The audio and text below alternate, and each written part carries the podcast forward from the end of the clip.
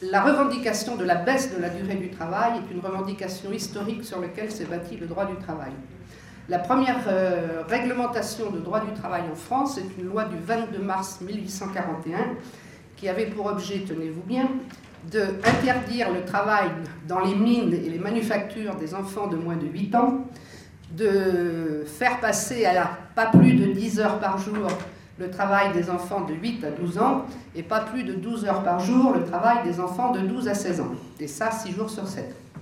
On est à la Bourse du Travail et il y a des cours gratuits de droit du travail. Et, euh, donc voilà, fait par une inspectrice, c'est réouvrir les bourses du travail à l'éducation populaire et à ce que les salariés euh, bah, euh, se défendent et enfin, prennent des outils pour se défendre dans leur boîte. On est passé à la journée de 8 heures seulement au Front populaire en 1936 mais à l'époque, c'était 8, euh, heures multipliées par 6 jours, ce qui faisait 48 heures de travail dans la semaine. Pourquoi je suis dehors? Parce que je suis pas dedans. non, pourquoi je suis dehors? Parce que moi, je suis pas très. Euh, j'aime pas trop quand. J'aime pas trop les cours en général. Je suis Abdel Mabrouki, je suis délégué syndical CGT à Pizza et président du réseau Stop Précarité.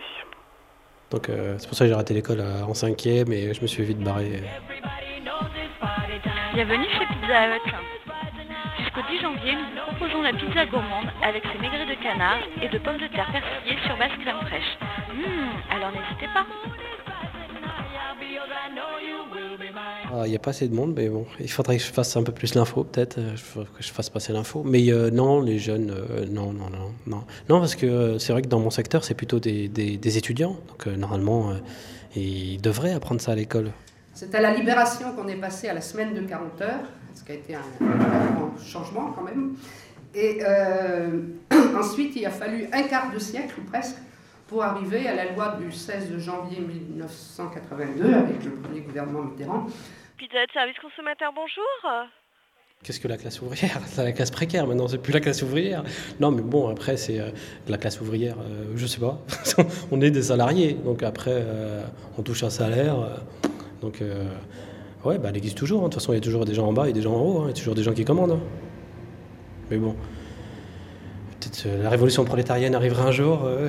Merci de patienter. Je vous mets en relation avec la personne qui va enregistrer votre commande. J'ai un petit acquis dans le monde de, la restauration. Donc, donc là, son cours Caden, je vois à peu près de quoi elle veut parler. Dans ces cas-là, on appelle ce chômage partiel d'une manière assez compliquée, on l'appelle le chômage partiel total, ce qui est, du point de vue de, la grammaire, un peu compliqué. Bon. Bah, je m'appelle Smané Frédéric, j'habite dans Villeneuve-le-Roi et j'ai 17 ans. Et je suis lycéen à Créteil.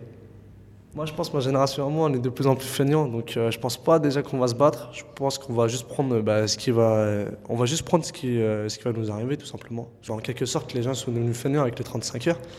Donc, euh, bah, ceux qui connaissent ça, bah, ils arrivent à se défendre. Mais ceux qui ont besoin d'argent, parce qu'après, il faut parler aussi des situations. Il y en a, ils n'ont pas le choix de se laisser exploiter. Mais bon, le truc de feignant, bon, euh, ou des 35 heures, des 35 heures, c'est, euh, c'est une bonne chose. Attends, s'il y a plus de machines, euh, s'il y a plus de machines pour qu'on nous on bosse un peu moins et, avec plus de 4 millions de chômeurs, bah ouais, il faut diminuer le temps de travail. Si on peut se permettre, c'est un pays riche, c'est pas un pays, c'est pas un pays pauvre. Envie de magie À Disneyland Resort Paris, la magie est encore plus proche que vous ne le pensez. On voit nos parents, eux, à notre âge, ils n'avaient pas tout ce qui est Game Boy, euh, PlayStation et tout. Les cadeaux, ça avait une autre valeur. Que nous, maintenant, bah, le copain, il a le plan de Nike ou il a la dernière PlayStation, bah, nous, on l'avait aussi. Donc finalement, pour les employeurs, on peut dire que ça n'a pas été une mauvaise affaire, bien qu'ils aient beaucoup crié sur, sur cette question, qu'ils continuent aujourd'hui de réclamer une flexibilité plus grande. Quand on est jeune, euh, on cherche plutôt à, à ramasser beaucoup d'argent donc, en quelque sorte, à se faire entuber.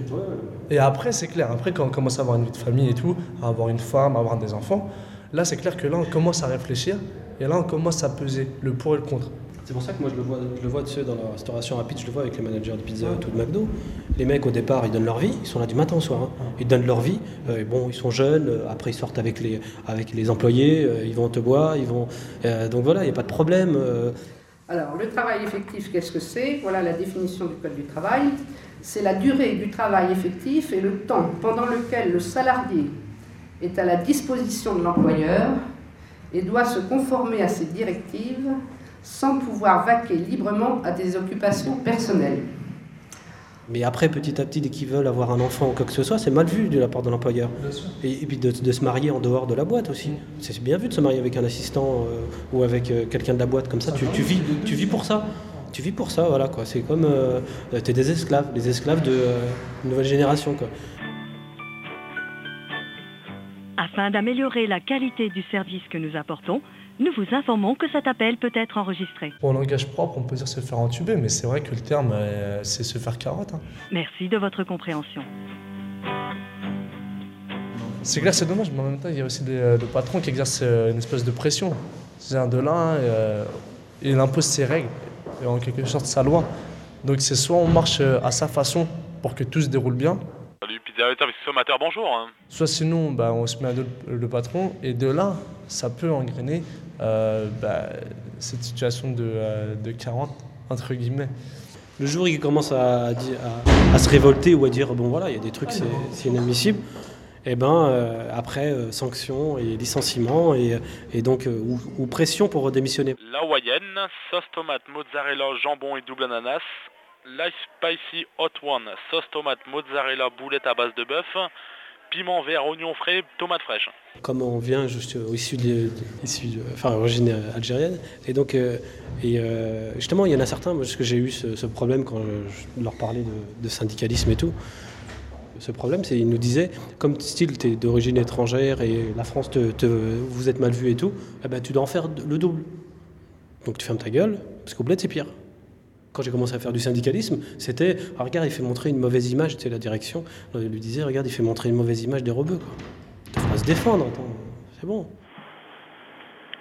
Est-ce qu'il y a un ingrédient que vous aimez particulièrement, exemple les merguez ou, ou je sais pas moi, le bœuf par exemple, ou comme ça je vais pouvoir vous diriger vers une pizza que... Bah, comme je disais, Pizza Hut, c'est une grosse majorité d'étudiants, donc ils, es- donc ils espèrent pas euh, faire, faire leur vie dans ce boulot. Donc après, euh, et souvent ils restent longtemps, de plus en plus. Il y a... Il y a la suprême, avec pepperoni, oignons, champignons, poivrons, bœuf. Non, ils veulent pas se bagarrer, ils veulent pas se prendre la tête. Attends, tu- Ouais, parce que pour eux, voilà, comme je disais tout à l'heure, euh, pour eux, s'ils vont pas rester là éternellement, c'est euh, juste un passe-temps, on va dire. Et euh, ils sont là temporairement, quoi. C'est, euh, ils font ça juste pour gagner, euh, on va dire, l'argent de poche pour sortir le week-end, ou pour, pour pouvoir, pour, pouvoir payer leur permis, comme moi, quoi. Euh, donc on fait pas attention. Donc quand nous, on vient nous dire, voilà, battez-vous parce que là, vous êtes en train de vous faire exploiter, ça rentre dans l'oreille. En quelque sorte, on réfléchit à ça, mais ça sort de l'autre. Parce que de là, euh, bah, de là, on se dit, ouais, bon, bah, ça, ça peut être notre métier à vie, quoi. C'est, euh, on va essayer de faire autre chose.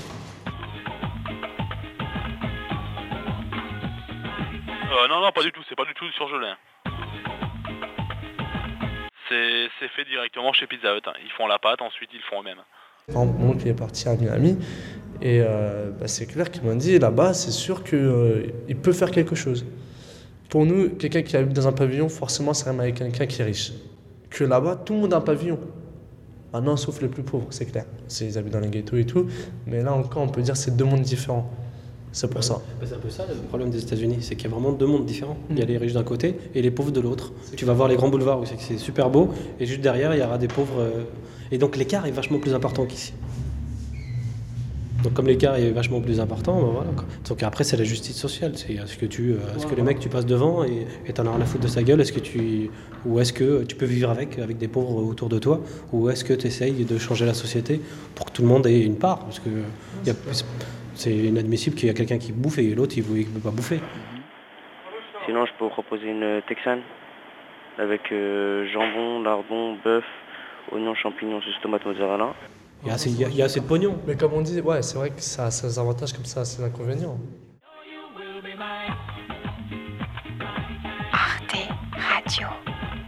arteradio.com Bonne journée, au revoir.